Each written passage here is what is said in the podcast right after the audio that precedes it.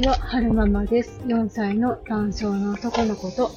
小学校1年生の女の子を育てています。今日は2021年10月31日日曜日に撮ってます。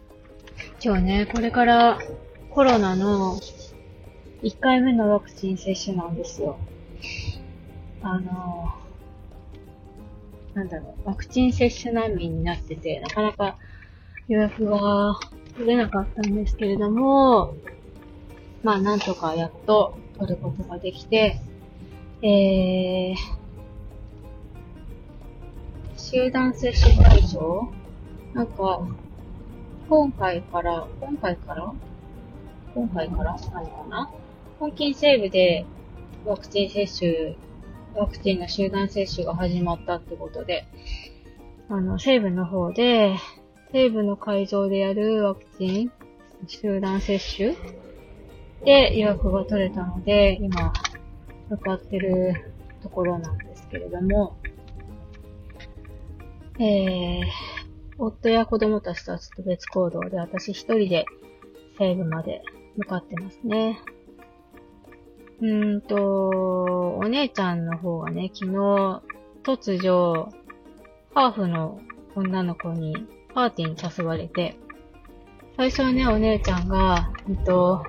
ハロウィンパーティーに誘われたって言ってきたんですよね。で、でも、うん、誘われたんだ、誘われたんですけれども、女の子の場所は分かってる。場所は、お家の場所は分かってるんだけど、時間を聞いたら時間は分かんないって言ってて、時間が分かんないんだったら、どうやって行ったらいいのかな、みたいな感じになって、で、うんと、近所のね、なんとかちゃんも誘われてるって言ってたって言うから、で、その子のお母さんとは LINE で繋がってたので、えー、LINE でね、相談して、なんか知ってますか？って聞いたら、あの、ハロウィンじゃなくて、もともとはお誕生日会なんだった、ね。お誕生日会だったんですって、今日。で、ついでにハロウィンパーティーしましょうみたいな感じになったんですよ。で、その女の、ハーフの女の子とは、えっと、幼稚園ずっと一緒で、で、今はね、クラスが違うんですけれども、昨日、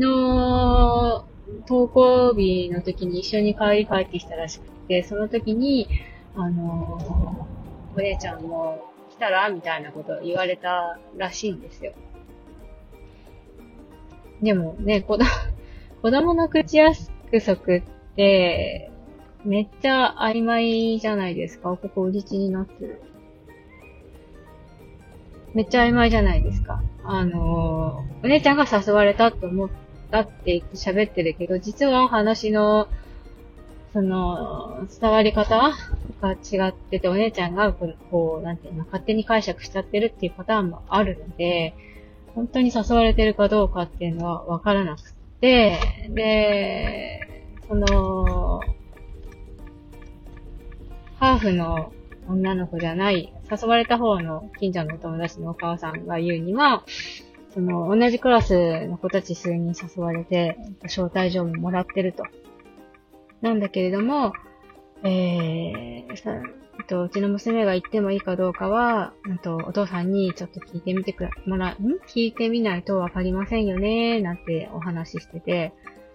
で、そのハハーフの女の子のお父さんの連絡先知らないし、しかも、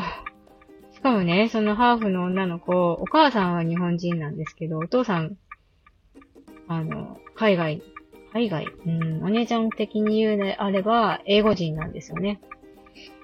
英語人で、日本語があんま喋れないんですよ。で、お母さんがね、最近ね、出て、見かけてないし、話題には上がってこないし、その、お友達、近所のお友達のお母さんが言うには、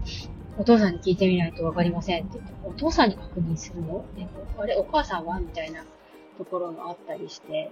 で、まあまあ、まずその、まあ、お姉ちゃん誘われてるって言ってるし、あの、行く気満々だから、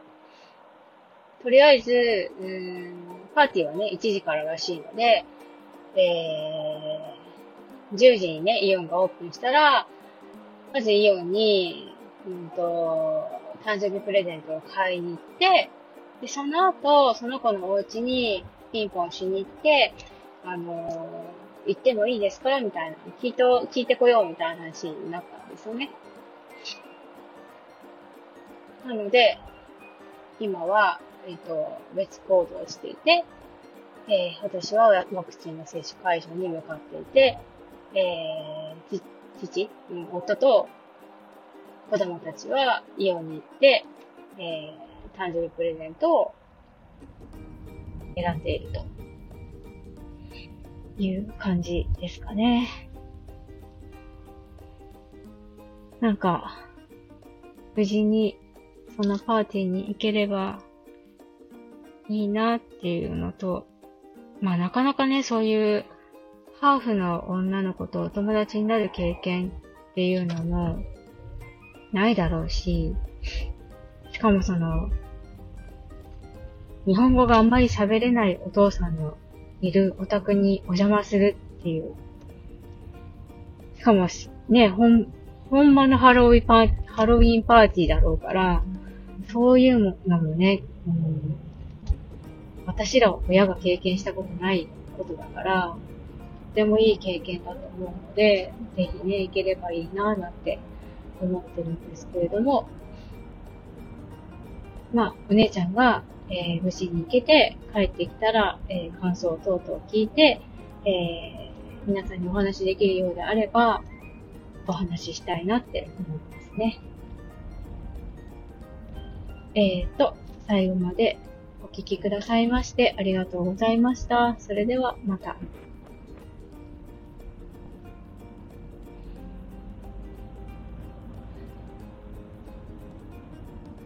ワクチンね、ちょっと緊張してるんです。初めてだから。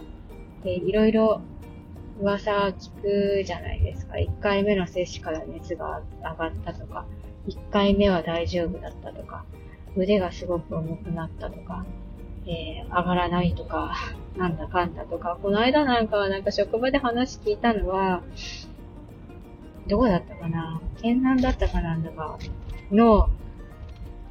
集団ワクチン接種会場が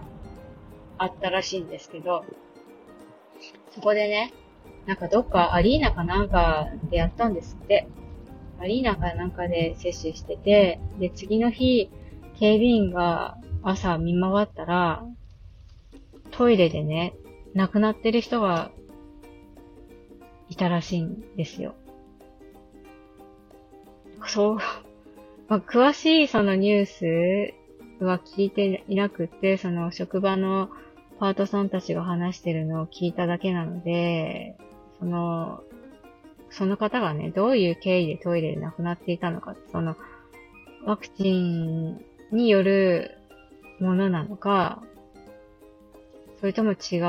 うことが原因で亡くなってしまったのかはちょっとわからないんですけれども、そういうの聞いちゃうとね、ちょっとね、ドキドキしちゃいますよね。なんか、家からちょっと離れた接種会場なので、車で、そうね、20分ぐらいのところの接種会場なので、その場でね、もし具合が悪くなっちゃって帰れなかったらどうしようとか、あの不安症、不安症なので、ビビリだし、いろいろね、ドキドキしちゃいますよね。まあ、駅前だから、まあ、なんかあっても人いっぱいいるし、まあ、なんとかなるかなって思ってる気持ちも自分もいるんですけれども、ちょっとね、ドキドキしますよね。どんな感じなのかなって。えー、っと、それではまた。